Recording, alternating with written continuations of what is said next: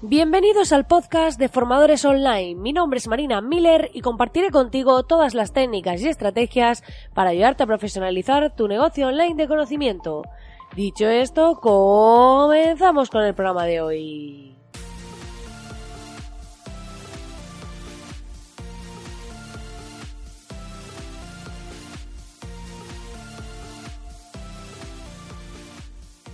Muy buenos días, muy buenos días, querido oyente, que estás ahí al otro lado acompañándome cada día. Cada vez sois más los que me escribís, comentándome que escucháis el podcast cada día, que pues, no os perdéis ni un episodio y que estáis ahí acompañándome en cada programa.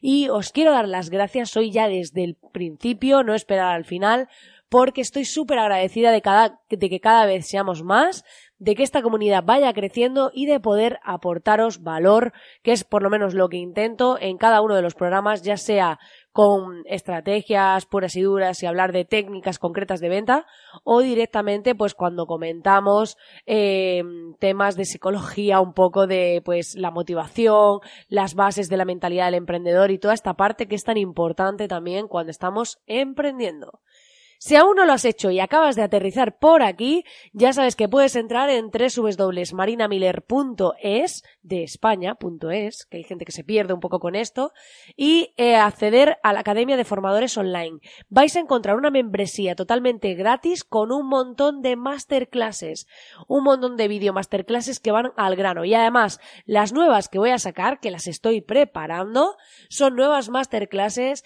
que van a ser como pequeñas píldoras, cosas muy concretas, muy específicas, porque he descubierto que a mí, por ejemplo, me pasa que tengo muy poco tiempo para ver clases y demás. Entonces creo que 10, 15 minutos máximo puede ser un formato muy atractivo para ir aprendiendo pasito a pasito cosas muy concretas y que así pues eh, en esos ratitos que uno tiene o huecos y demás pues no te tienes que ver una clase entera de media hora y podemos aprovechar pues como pequeñas píldoras sobre las que aprender cosas. Entonces estoy enfocando las nuevas masterclasses con ese formato y os espero que os guste y recibir vuestro feedback. Así que ya sabéis que podéis entrar, que es totalmente gratis y ya hay como 27 masterclasses en las que vais a aprender a hacer un montón de cosas sobre estrategia de marketing y diseño y ya sabéis que podéis ir y acceder ahora.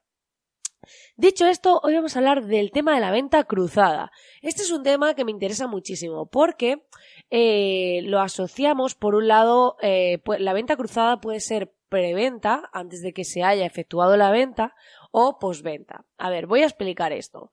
Cuando hacemos venta cruzada, la venta cruzada finalmente es vender productos eh, diferentes, complementarios o adicionales.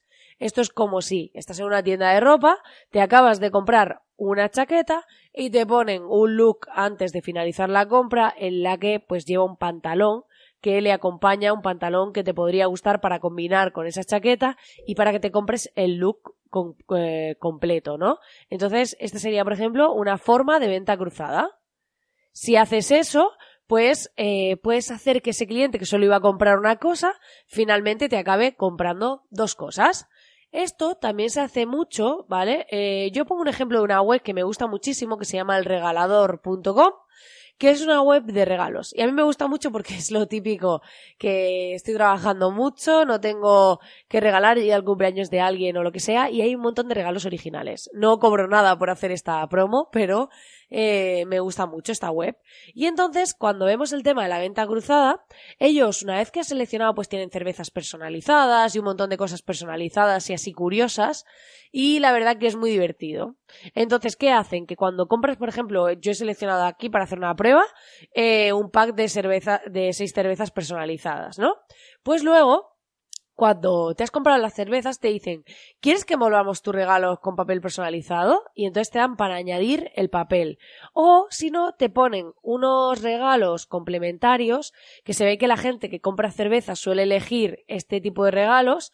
Y entonces te ponen unas píldoras de karma y cosas así, un talonario para parejas traviesas, un llavero de Lego para parejas, porque entienden pues que bueno, que puede ser que si estás eh, comprando las cervezas personalizadas puedan ser para tu pareja y demás. Entonces, aquí lo que hacen es, mientras te están vendiendo las cervezas, antes de llegar al cierre de la compra, te meten en medio este producto recomendado, este producto sugerido, ¿vale? Y el botón de compra está después de este producto, porque lo que quieren es que pases por ahí, que te mires estos productos. Esto es importante, ¿vale? Entonces, tienen un botón destacado de iniciar compra, que está con llamada a la acción principal en el color verde para destacar, y luego, sin color, solo con el marco, un botón de añadir más regalos, por si tú quieres seguir comprando y volver hacia atrás después de haber llegado al carrito.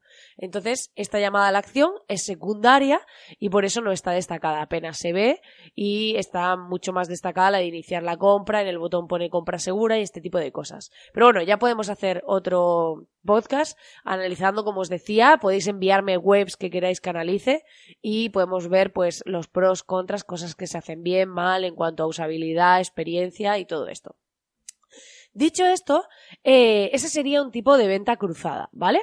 Pero luego tenemos otro tipo de venta cruzada, que es el upsell o el downsell. Son dos tipos, ¿vale? He dicho un tipo, pero son dos. Y, eh, a ver, ¿qué pasa? Que a veces vamos a comprar un producto, imagínate, esto pasa mucho en los embudos de venta. Eh, te ofrezco un curso de tal y a lo mejor el curso vale, eh, tiene un precio pequeño, ¿no? Es como un paquete o es un módulo de un curso. Vamos a poner que hemos hecho una campaña, que hemos llegado a una persona, que le hemos pasado por un embudo y ahora le ofrecemos el módulo 1 de este curso o el 1, 2 y 3, por poner un caso. O sea, va en un paquete, los tres primeros módulos. ¿Qué pasa? Que si hacemos un upsell, que es hacia arriba en inglés, ¿no?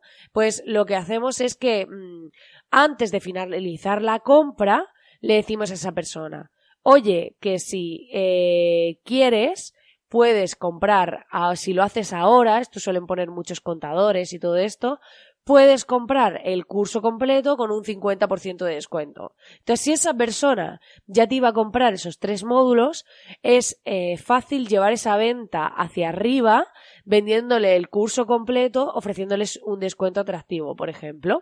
Entonces, de esa manera, lo que haríamos es vender una versión más costosa, de mayor precio, del mismo producto o servicio, ¿vale?